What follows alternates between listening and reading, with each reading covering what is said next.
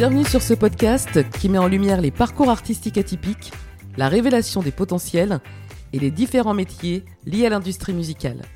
Je m'appelle Michel Domy, je suis productrice et éditrice et j'ai été directrice artistique au sein d'une grande maison de disques de nombreuses années.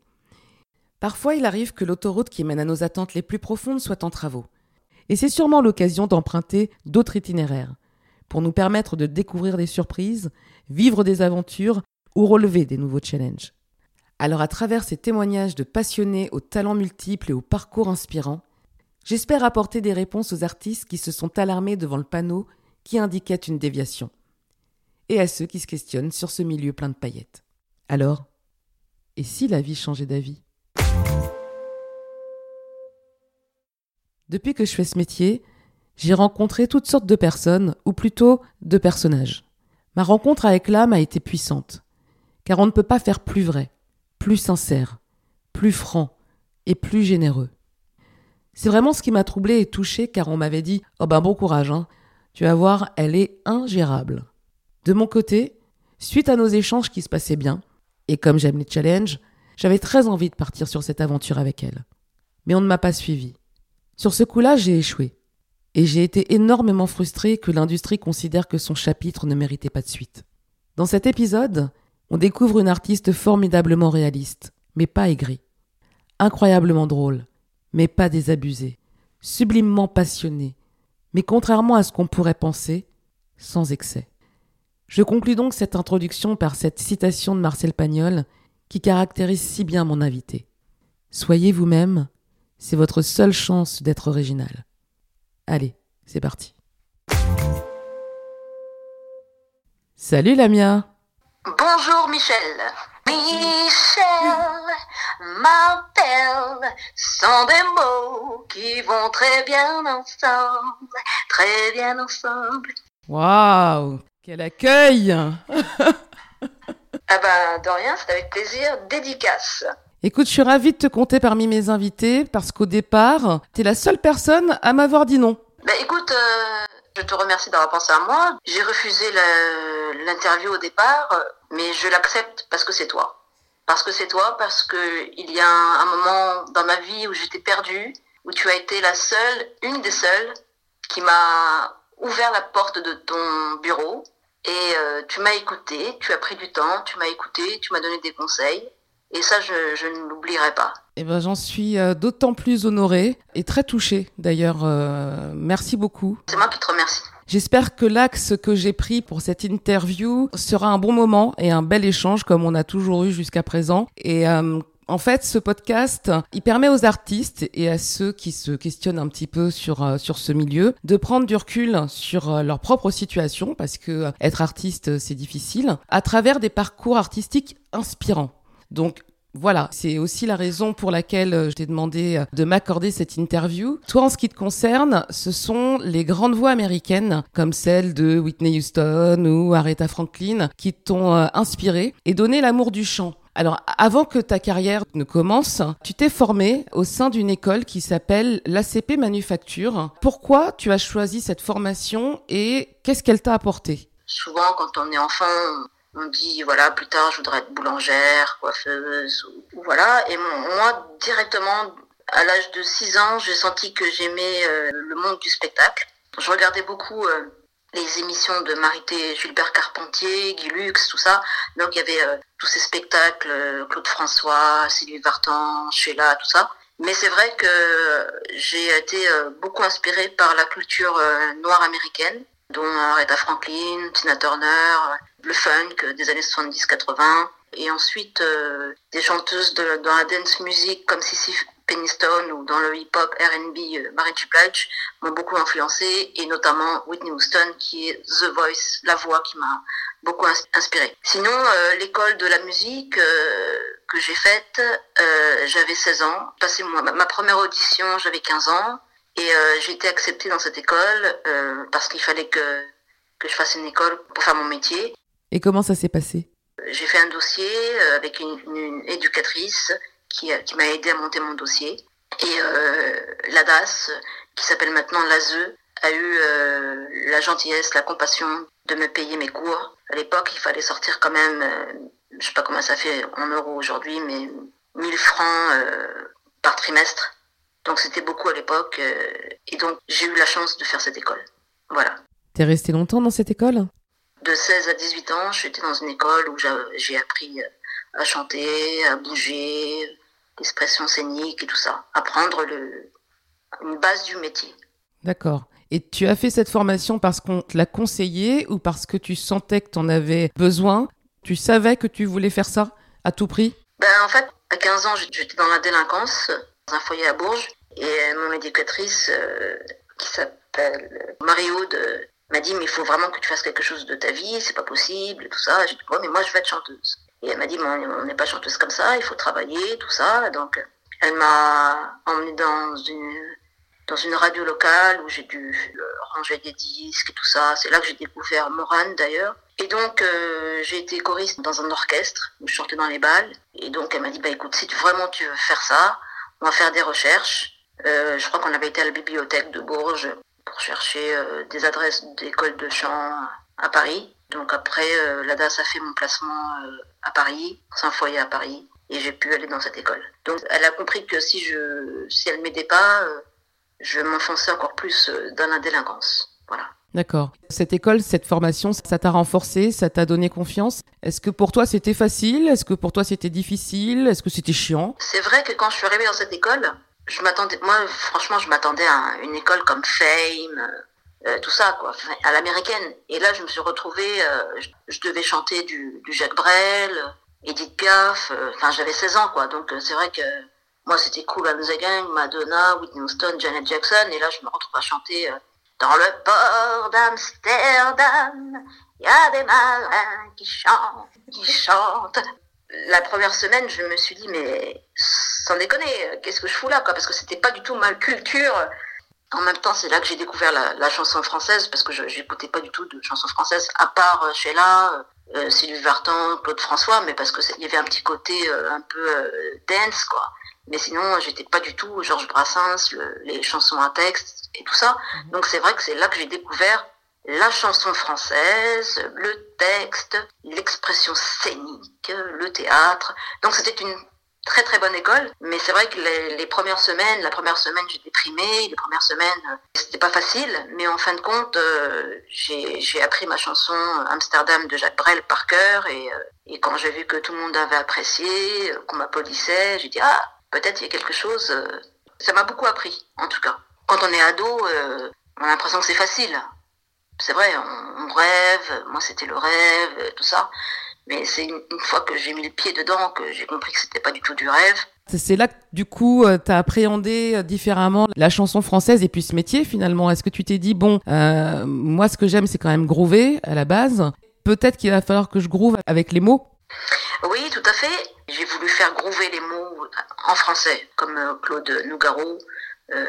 lui, bon, lui c'est le le first, euh, le premier, qui a fait groover les mots en français. Mais après, bon, c'est vrai qu'il y a eu euh, des chanteuses euh, comme Native, comme Tribal Jam, et du coup, par rapport à la difficulté de cette école, parce que moi aussi, j'ai euh, fait des écoles de musique, euh, puisque avant d'être euh, directrice artistique, j'étais artiste.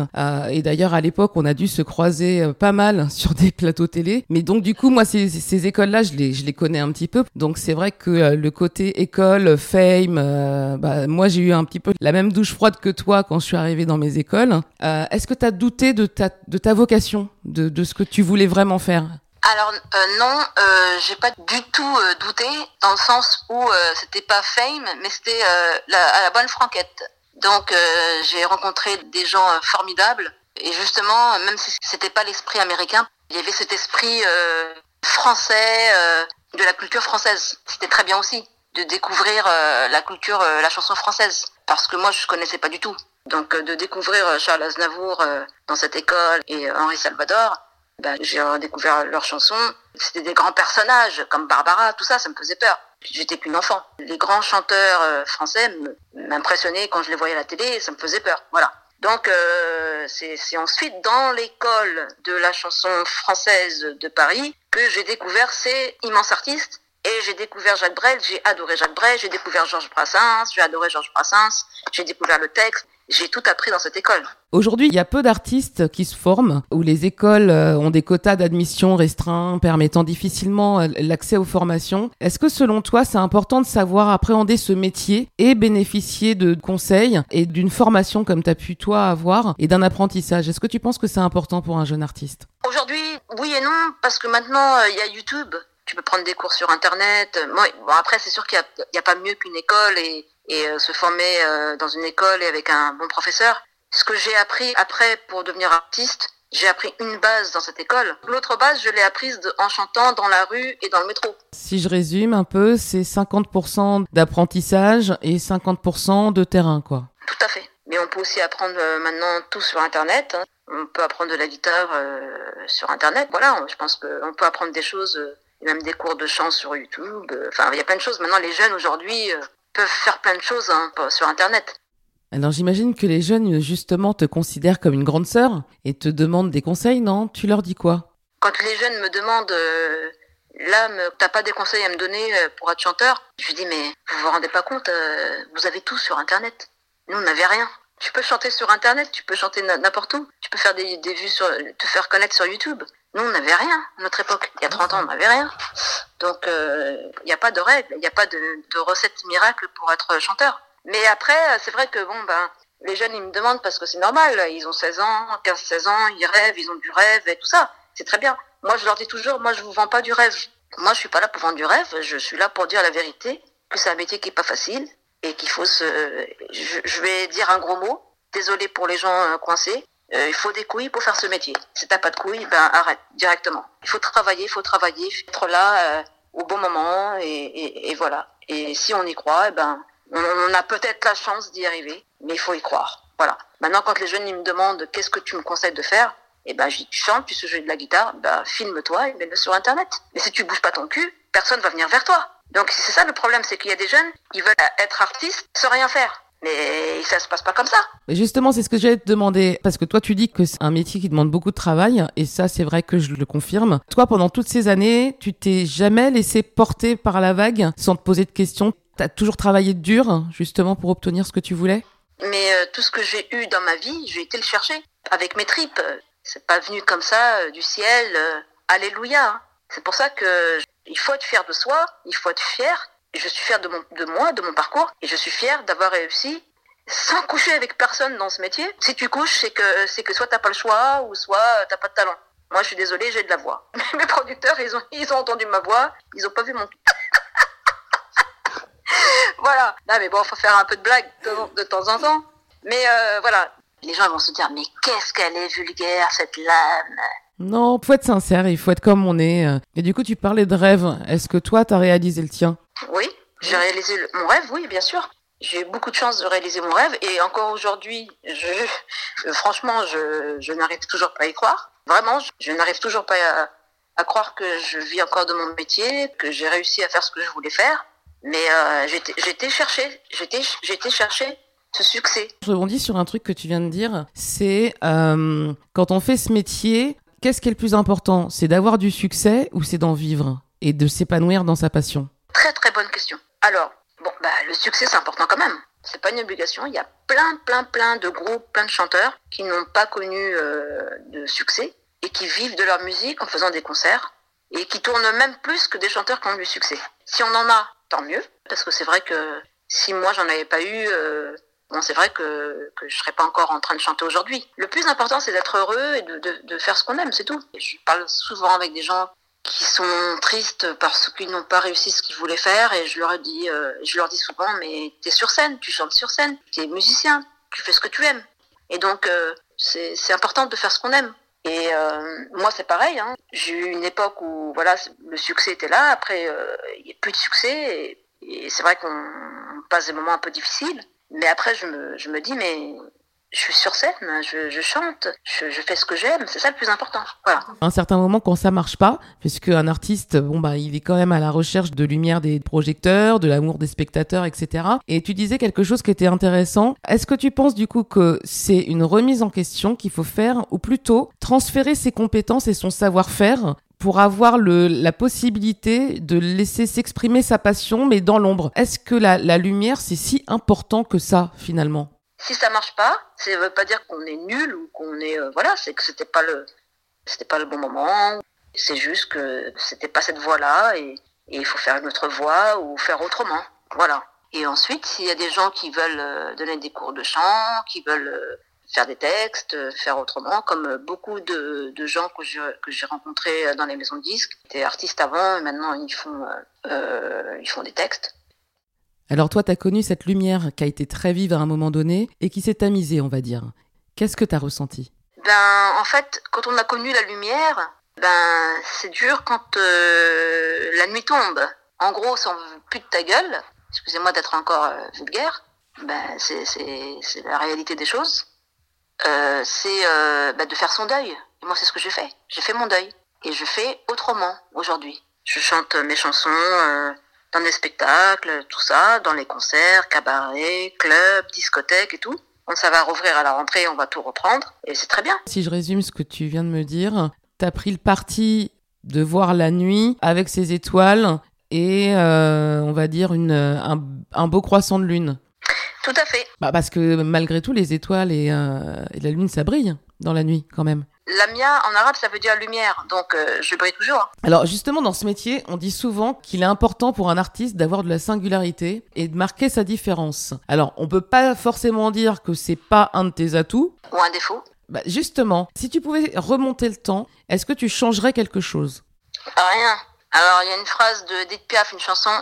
Non, rien de rien, je ne regrette rien. Je ne changerai rien de rien de ce que j'ai fait. Bon, j'ai sorti quelques conneries, bien sûr, hein, mais sans réfléchir. Euh, ça arrive à tout le monde, c'est humain. Mais non, je ne changerai rien. Non, rien du tout. Et ce look, ça vient d'où? C'est naturel ou c'est toi qui t'es dit que tu voulais marquer ta différence? C'est le travail d'une équipe de stylistes Euh, Explique-moi. C'est venu en 94, j'avais les cheveux frisés et en 94, euh, j'ai changé de look parce que en fait, j'avais déjà l'esprit euh, Lady Gaga quoi. Je me suis dit euh, si euh, je devais me faire remarquer par ma voix, mais aussi par mon look. Donc euh, j'ai trouvé un look qui était entre euh, Mary Nina Hagen et les Spice Girls. Voilà, c'était ça mon univers. La maison disque m'a vu dans le bureau comme le look que vous avez pu me voir à la télé. Et encore, encore pire. Sinon, euh, si on m'avait lâché comme je le voulais, j'aurais été Lady Gaga avant Lady Gaga. Tu vois Sans prétention que je dis ça. J'adore Lady Gaga. C'est pour ça que quand elle est arrivée, euh, j'étais vraiment, la, je crois, l'artiste en France la plus heureuse.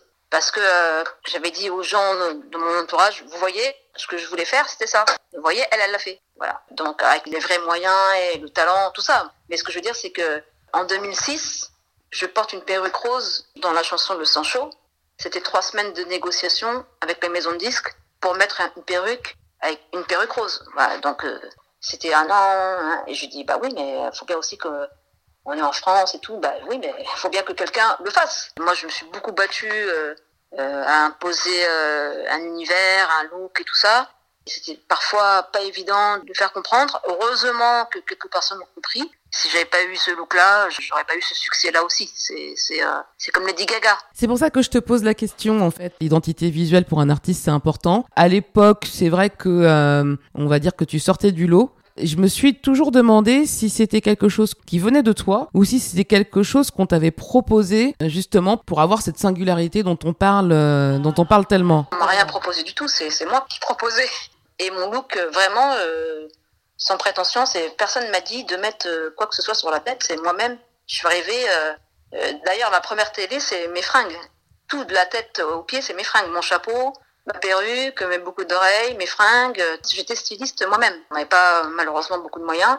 Et mes premières télés, euh, c'était mes fringues. C'était tout, tout, de la tête aux pieds, euh, tout était de moi. C'était du glam 100%. Et j'ai même voulu aller encore plus loin dans le style. Mais euh, on m'a dit là, on est en France, euh, faut faire attention, on peut pas, on peut pas, tout ça. J'ai une, une équipe sympa qui a compris, mais parfois je me suis énervée en pleurant parce que euh, on m'a dit ouais mais on peut pas faire ça parce qu'on est en France, on peut pas faire ça parce qu'on est en France. Pour me démarquer des autres, il, me- il fallait que je chante correctement. Ça c'est un autre travail qui a été très dur. Que j'ai une bonne chanson, mais aussi que j'ai un look. Et c'est vrai que je pense que si je n'avais pas eu mon look, je ne pense pas que j'aurais eu autant de succès. Je pense. C'est ce que je pense. Mais t'as eu un look un petit peu moins extraverti à un moment? C'est important que tu le dises parce que justement, sur le deuxième album, on m'a dit voilà, euh, ça serait bien, euh, tu changes de look parce que là, euh, on te comprend pas trop, tout ça. Je dis, je dis bon bah d'accord, je vais faire ce que vous voulez. Et ben mon deuxième album n'a pas marché. Voilà. C'est pas qu'il a pas marché, il a fait quand même 150 000 disques d'or. Il a moins marché. On a voulu me mettre dans un truc qui ne me dérange pas, que j'aime bien. Tout le monde m'a pris la tête. Il faut que tu reviennes avec un look plus simple, tout ça, plus de machin, plus de chapeau, plus de machin, plus de malin. Ben finalement, eh ben ça a moins plu aux gens. T'as essayé de faire des compromis quand même, euh, de faire plaisir à ton équipe en modifiant ton style. hein. Même là, c'est sans regret? À force de faire plaisir aux gens, ben malheureusement, ben, tu perds ton identité et euh, tu perds un peu ton âme, quoi. J'ai aucun regret, même pas euh, avec les gens avec qui j'ai travaillé. C'est normal aussi, eux, eux, ils mettent de l'argent aussi sur moi. Ils ont peur, on leur dit des choses. La maison disque dit des choses au label. Ils reçoivent aussi des critiques et tout ça. Donc je, je, je comprends tout le monde. Ça veut dire quoi? Qu'il faut savoir mesurer les conseils des partenaires, prendre du recul, ouvrir le dialogue? C'est important? Le problème, c'est que tu peux pas te mettre dans un style qui n'est pas spécialement vraiment le tien pour faire plaisir aux gens. Il faut aussi qu'il y ait un peu de, un peu des deux. Voilà. De faire ce qu'on te demande et en même temps, tu prennes plaisir. Et un jeune artiste qui rêve de paillettes et qui poste ses vidéos sur les réseaux sociaux justement pour se faire connaître et qui écoute ce podcast. C'est quoi ton message? Que la musique, c'est pas facile. Que être artiste, c'est pas facile. Je ne conseille à aucun jeune de faire ce métier s'il n'a pas de bagage. Je le dis. Faites des études. Moi, je vends pas du, du rêve. Le métier de la musique, ce n'est pas du rêve et je ne vends pas de rêve. Je dis la vérité. Ça au moins c'est clair, et c'est vrai que je confirme que c'est un métier difficile. Euh, alors ce podcast, comme je te l'ai dit, c'est aussi l'occasion de faire découvrir des artistes peu connus qui n'ont pas l'opportunité de bénéficier d'une couverture médiatique. Quels ont été tes derniers coups de cœur et les dernières découvertes d'artistes qui t'ont touché? Ben, euh, une chanteuse américaine qui s'appelle Tiffany Teasel, voilà, qui chante super super bien. C'est un peu la voix la Gladys Knight, vraiment à la- à l'américaine. Et sinon, euh, en France, moi j'aime bien. euh, elle est quand même connue, mais pas si connue que ça. J'aime bien Hall, O-W-2-L-E, un univers très anglo-saxon. j'aime bien, j'aime bien cet univers-là. Sinon, euh, Oshi, j'aime bien, mais elle est connue quand même. Mais elle est pas, elle a pas le. Pour moi, c'est la nouvelle Catherine Ringer, quoi. Mais elle, est, elle, elle a pas le succès qu'elle mérite. Mais euh, elle mérite mieux. Bah écoute, merci pour cette sélection et pour euh, ta franchise. Du coup, bah, c'est la première fois que je vais poser ma dernière question sans forcément savoir à l'avance quelle sera la réponse. Ah, dis-moi. Alors, ma dernière question c'est est-ce que tu penses que la vie peut changer d'avis La vie m'a tout donné déjà. Moi, c'est pas la vie qui décide, c'est moi qui décide. Je vais avoir 49 ans dans deux mois, euh, je- 50 ans dans un an, mais j'ai vécu quelque chose de très très fort dans ma carrière et, dans ma vie. J'ai rencontré Barry White. J'ai serré la main de Barry White. J'ai chanté devant Joe Cocker. J'ai été embrassée par Whitney Houston. J'étais sur scène avec Maria Carey. J'ai fait des duos avec Céline Dion sur scène. Mais qu'est-ce que j'attends de plus? Rien, rien, rien. J'ai rencontré Tina Turner. Je n'attends rien. Je chante, je continue de chanter devant un public, même si c'est pas mon public, ou, ou devant des gens, devant mon public ou pas, ou je chante. Voilà, je chante, je chante, je suis heureuse de chanter et je fais ce que j'aime. Maintenant, si j'ai pas le succès comme avant, ben c'est pas grave, la vie continue. Je me concentre sur les tournées, sur les concerts, sur la scène, c'est tout. Eh bien écoute, je te remercie sincèrement pour cet échange et surtout pour euh, ta bonté, ta sincérité. Pour ma part, euh, t'as rien à changer et euh, je te souhaite que du positif, que le meilleur et je t'embrasse. Merci beaucoup Michel, je vous embrasse tous. Gros bisous. Bye. J'espère que cet épisode vous a plu. Comme on a pu le constater à nouveau à travers ce témoignage, chaque artiste a un parcours particulier.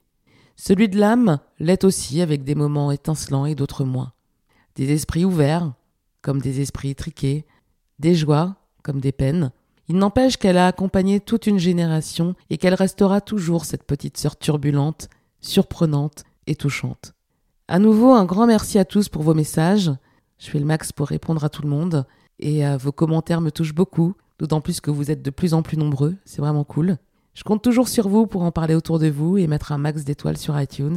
J'espère que le déconfinement se passe bien. Prenez soin de vous et à bientôt pour l'épisode 7.